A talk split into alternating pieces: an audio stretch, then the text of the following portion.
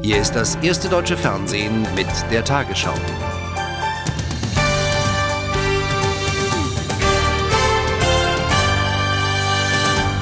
Guten Abend, meine Damen und Herren. Im Irak nimmt die Gewalt auch gegen die Verbündeten der USA weiter zu. Bei einem Bombenanschlag auf einen italienischen Militärstützpunkt wurden mindestens 25 Menschen getötet, viele wurden verletzt. Der Anschlag ereignete sich im Süden des Landes in der Stadt Nasiriyah. Unter den Opfern sind nach Angaben aus Rom mindestens 17 Italiener und 8 Iraker. Schwer verletzte Kinder und Erwachsene wurden unmittelbar nach dem Anschlag in das nächste Krankenhaus eingeliefert. Zahllose italienische Soldaten und Polizisten sowie Iraker starben am Ort der Explosion in Nasiriyah. Die Detonation heute Morgen war so stark, dass sie noch an weit entfernten Gebäuden Zerstörungen anrichtete. So soll der Selbstmordanschlag abgelaufen sein. Um 8.40 Uhr durchbrach ein Lastwagen das Tor zum Gelände des italienischen Hauptquartiers. Ein zweiter mit Sprengstoff gefüllter LKW drang zum Sitz der Carabinieri vor.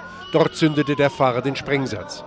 Die Detonation zerstörte das dreistöckige Gebäude auf dem Stützpunkt vollständig und richtete hier wie unter irakischen Zivilisten außerhalb des Armeelagers ein Blutbad an.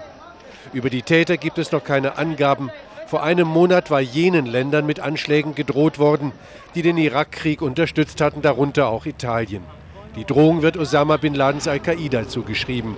Aber auch Saddam-Anhänger kommen in Frage. Der Irak wird immer mehr zum Pulverfass. Ist der Irak noch zu retten? Es ist immer schwerer daran zu glauben. Auch das, was dieser Tage aus Washington zu hören ist, klingt eher nach Flickschusterei, denn nach einer radikalen Wende der Irak-Politik. Kommt die aber nicht bald, dann ist der Irak vielleicht wirklich nicht mehr zu retten. In Rom reagierte der italienische Ministerpräsident Berlusconi vor dem Parlament auf den Anschlag. Italien werde sich dadurch nicht einschüchtern lassen. Man sei unter allen Umständen zur Fortsetzung des Einsatzes entschlossen. Oppositionspolitiker hatten den sofortigen Abzug der italienischen Soldaten aus dem Irak gefordert. Das Parlament gedachte der Opfer mit einer Schweigeminute. Einen Tag vor ersten Reformberatungen im Vermittlungsausschuss hat sich die Opposition auf einen gemeinsamen Kurs in der Steuerpolitik verständigt. Bei einem Spitzentreffen machten CDU, CSU und FDP unter anderem Einschnitte im Arbeitsrecht zur Bedingung, um einer vorgezogenen Steuerreform zuzustimmen. Dazu gehören gesetzliche Öffnungsklauseln für betriebliche Vereinbarungen und ein flexibler Kündigungsschutz. Der Glaspalast einer Berliner Bank, die Bühne für den Oppositionsgipfel. Die Union Seite an Seite mit der FDP, die dieses Treffen angeregt hatte. Die drei Politiker sind sich einig, Vorziehen der Steuerreform ja, aber nur zu ihren Bedingungen. Weniger Schulden und weitergehende Arbeitsmarktreformen als bisher geplant. Es ist nur möglich, positive Impulse aus einem Vorziehen der Steuerreform überhaupt zu bekommen, wenn gleichzeitig die richtigen Strukturreformen in Deutschland durchgesetzt werden. Die Forderungen von Union und FDP, ein gelockerter Kündigungsschutz, Betriebe sollen leichter eigene Tarifvereinbarungen treffen können und schärfere Regeln, wann eine Arbeit zumutbar ist.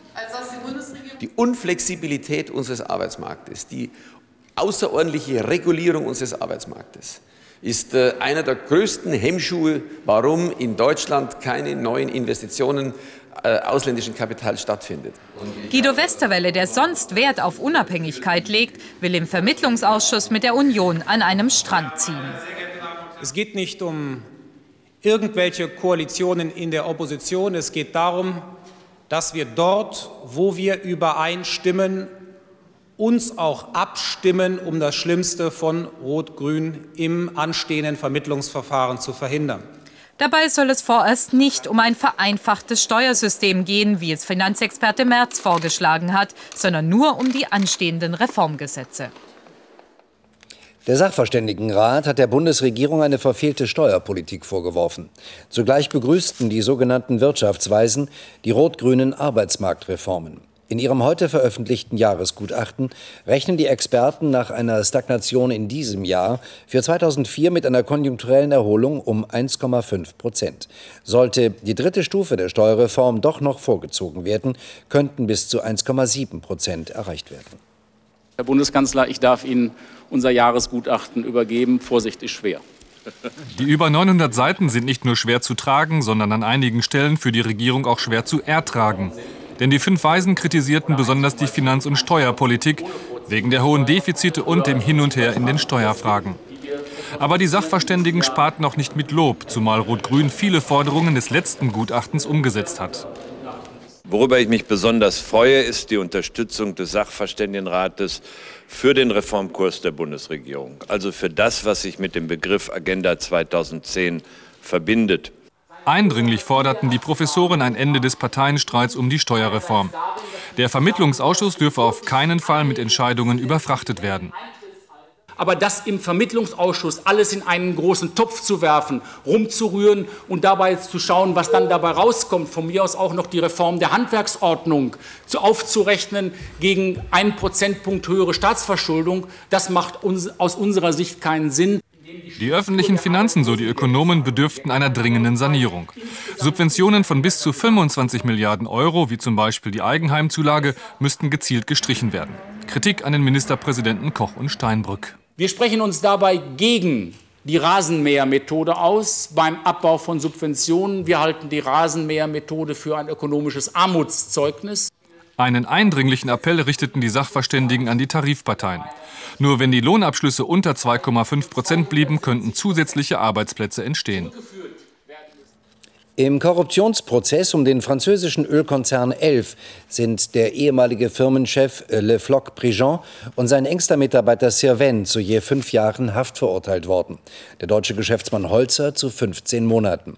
Er soll im Zuge des Verkaufs der ostdeutschen Leuner Raffinerie an Elf Schmiergelder in Millionenhöhe erhalten haben. Ein langes Kapitel französischer Justizgeschichte ist heute in Paris zu Ende gegangen. Fünf Monate Beratungszeit hatten die Richter für das Urteil gegen 37 Angeklagte gebraucht. Acht Jahre hatten sie gegen zum Teil erhebliche politische Widerstände ermittelt und konnten doch viele Fragen nicht klären. Im Falle des Hauptangeklagten Ex-Elf-Chef Loic Le Floch-Prigent blieben die Richter mit fünf Jahren Haft bei der von der Staatsanwaltschaft geforderten Höchststrafe. Außerdem muss er 375.000 Euro Strafe zahlen. Bei seinem Manager Alfred Sirven, dem Mann für alle Fälle, wie er im Konzern genannt wurde, wichen die Richter vom Antrag der Staatsanwaltschaft ab. Statt acht nur fünf Jahre Haft und eine Million Euro Geldstrafe. Das Urteil gegen Dieter Holzer, den Vermittler beim Kauf der Leuner Raffinerie durch den Elf-Konzern, blieb mit 15 Monaten Haft ebenfalls unter dem Strafmaß der Anklage. Er muss zudem seine sogenannten Kommissionsgelder an den Elf-Konzern zurückzahlen. Politische Beobachter sprechen von vergleichsweise milden Strafen. Kein Wunder. Die 37 Angeklagten waren nur Teil eines Systems, das von oberster Stelle, sprich vom damaligen Staatspräsidenten Mitterrand, verantwortet wurde. El Aquitaine war der verlängerte Arm der Diplomatie. Das hatten die Richter bei ihrem heutigen Urteil mit zu berücksichtigen. Nach monatelangen Verhandlungen haben die Palästinenser wieder eine vollständige Regierung. In Anwesenheit von Präsident Arafat bestätigte das palästinensische Parlament das neue Kabinett unter Ministerpräsident Corey. In Ramallah wurden Corey und sein Minister am Abend vereidigt. Die israelische Regierung kündigte an, dem neuen Kabinett eine Bewährungsfrist einzuräumen. Entscheidend sei, dass die palästinensische Führung dem Terror ein Ende setze. Zuvor hatten Arafat und Corey dazu aufgerufen, die Gewalt gegen Israel einzustellen. Es sei Zeit, die Friedensgespräche wieder aufzunehmen. Auch Israel habe ein Recht, in Sicherheit zu leben. Vor der Entscheidung über den Weiterbau des Holocaust-Mahnmals in Berlin bleibt die Beteiligung der Chemiefirma Degussa umstritten. Mehrere Kuratoriumsmitglieder sprachen sich heute für einen Verbleib des Unternehmens in dem Projekt aus. Gegner betonten, die Gefühle von Holocaust-Überlebenden dürften nicht verletzt werden. Im Vorfeld der morgigen Sitzung sorgte ein internes Gutachten für zusätzlichen Diskussionsstoff. Die Arbeit ruht im Betonwerk Geithner. Produktionsstopp, seit bekannt wurde, dass die Stelen mit einem Degussa-Produkt beschichtet sind. Ein paar hundert fertige Säulen lagern im Zelt nebenan. Was mit ihnen geschieht, soll sich morgen entscheiden.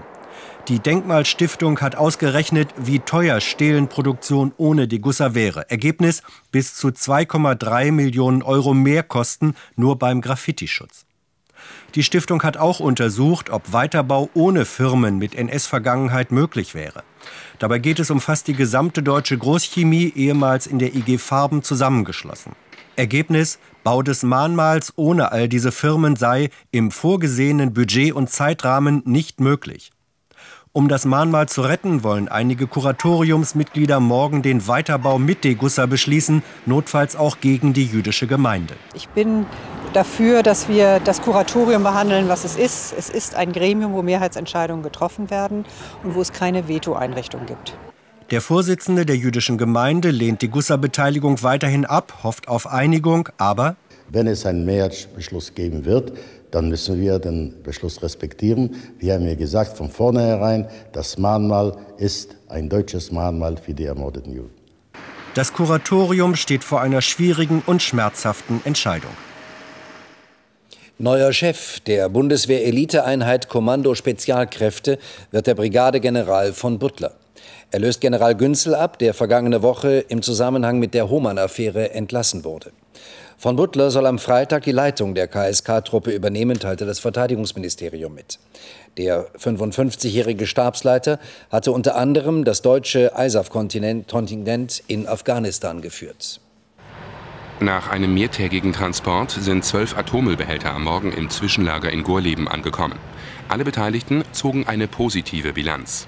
Auf dem letzten Teilstück zwischen dem Verladebahnhof in Dannenberg und Gorleben hatten tausende Beamte die Fahrt abgesichert. Aus Sicht der Polizei war der Widerstand der Atomkraftgegner insgesamt fair. Die Demonstranten waren zufrieden, dass mehr Menschen als erwartet an dem Protest teilgenommen hatten. In einem radikalen Schnitt hat die Commerzbank die Buchwerte ihrer Tochterfirmen und Beteiligungen gesenkt. Wie das drittgrößte deutsche Kreditinstitut in Frankfurt am Main erklärte, führt dies im Ergebnis zu einem Konzernverlust von rund 2 Milliarden Euro in diesem Jahr. Commerzbank-Vorstand Müller sprach von einem Befreiungsschlag. Börsenexperten werten die Bilanzbereinigung als Indiz für mögliche Fusionspläne. Nach dem Tod von zwei Babys in Israel wird jetzt gegen eine leitende Mitarbeiterin der Herforder Firma Humana Milchunion ermittelt. Nach Angaben der Staatsanwaltschaft könnten die Ermittlungen wegen des Verdachts der fahrlässigen Tötung auf andere Verantwortliche ausgeweitet werden. Der Babynahrungshersteller hatte eingeräumt, dass eigens für den israelischen Markt produzierte Sojamilch zu wenig Vitamin B enthielt. Derzeit wird untersucht, ob die Säuglinge an Vitaminmangel gestorben sind. In Hannover haben rund 18.000 Studenten und Unimitarbeiter gegen die geplanten Kürzungen des niedersächsischen Hochschuletats protestiert. Spart euch die Kürzungen und bildet eure Rettung, so ihre Forderungen. Die Demonstranten werfen der Landesregierung vor, mit den Einsparungen lediglich Haushaltslöcher zu stopfen. Außerdem kritisierten die Studenten, dass sie von der Diskussion über die Kürzungen ausgeschlossen seien. Einer der größten deutschen Humoristen feiert seinen 80. Vico von Bülow, besser bekannt als Loriot, wurde heute von Bundespräsident Rausch herzhaft zum Ehrengeehrten ernannt. Und Bundeskanzler Schröder dankte dem Jubilar für sein Lebenswerk. So geht es dem sonst zurückgezogen lebenden Menschen Vico von Bülow zum runden Geburtstag. Seit Tagen jagt ein Ereignis das nächste. Alle wollen Loriot sehen, alle wollen Loriot lesen. Ruhe findet der Mann mit dem wohl trockensten Humor im Fernsehen so gut wie nie. Seine Lieblingsbeschäftigung seit eh und je das alltägliche Leben mit Sketchpartnerin Evelyn Hamann sozialphilosophisch auf die Schippe nehmen. Da kommt das Private zu kurz. Wir sind selten in Urlaub gefahren, es war immer nur Arbeit eigentlich. Das klingt sehr ernst, ist es leider. Zum Zeichnen kam Hundeliebhaber Loriot durch seine Möpse. Der Hund beherrscht nur einen einzigen Buchstaben. So etwas wie O. Was hat er denn jetzt wieder gesagt? Fischers Fritze fischt frische Fische. Doch was wäre eine Geburtstagsfeier ohne Spaghetti al dente? Sie haben... Nein, sagen Sie doch nichts, Hildegard. Es gibt Momente, wo... Sie haben... Wo man einfach mal... Wissen Sie, was ich meine? Sie haben da was am Mund. Ist es weg? Und hier sind für Sie die Lottozahlen. 10, 14, 25, 36, 41, 46 und die Zusatzzahl 44. Die Superzahl 0, die Gewinnzahl im Spiel 77 1 5 4 3 8 0 0. Die Gewinnzahl der Lotterie Super 6 4 0 1 6 0 8. Diese Angaben wie immer ohne Gewähr. Und nun die Wettervorhersage für morgen Donnerstag, den 13. November. Von Skandinavien über Deutschland bis zum Mittelmeer reicht ein schmales Wolkenband, das uns morgen etwas Regen bringt. Von Frankreich nähert sich ein Zwischenhoch, das übermorgen für etwas freundlicheres Wetter sorgt, bevor uns wieder die Wolken eines Atlantiktiefs erreichen. Auch heute Nacht ziehen von Westen Wolken mit etwas Regen heran, während es im Norden und Osten Deutschlands meist klar bleibt. Am Tag zieht das Regenband Richtung Osten. Von Westen klart es am Nachmittag wieder auf. Zwischen Ostsee und Lausitz bleibt es bei einer freundlichen Mischung aus Sonne und Wolken trocken. Dazu weht meist ein schwacher Südostwind, der langsam auf westliche Richtungen dreht. Die Temperaturspanne reicht heute Nacht von minus 5 Grad in Sachsen-Anhalt bis plus 7 Grad am Rhein. Dort morgen bis 12 Grad, sonst von 4 Grad in der Lausitz bis 10 Grad am Main. Am Freitag im Nordosten etwas Regen, sonst mal Wolken, mal Sonne. Gegen Abend im Westen wieder Regen. Am Wochenende meist wolkig, ab und zu etwas Sonne und nur wenig Regen. Es bleibt für die Jahreszeit mild.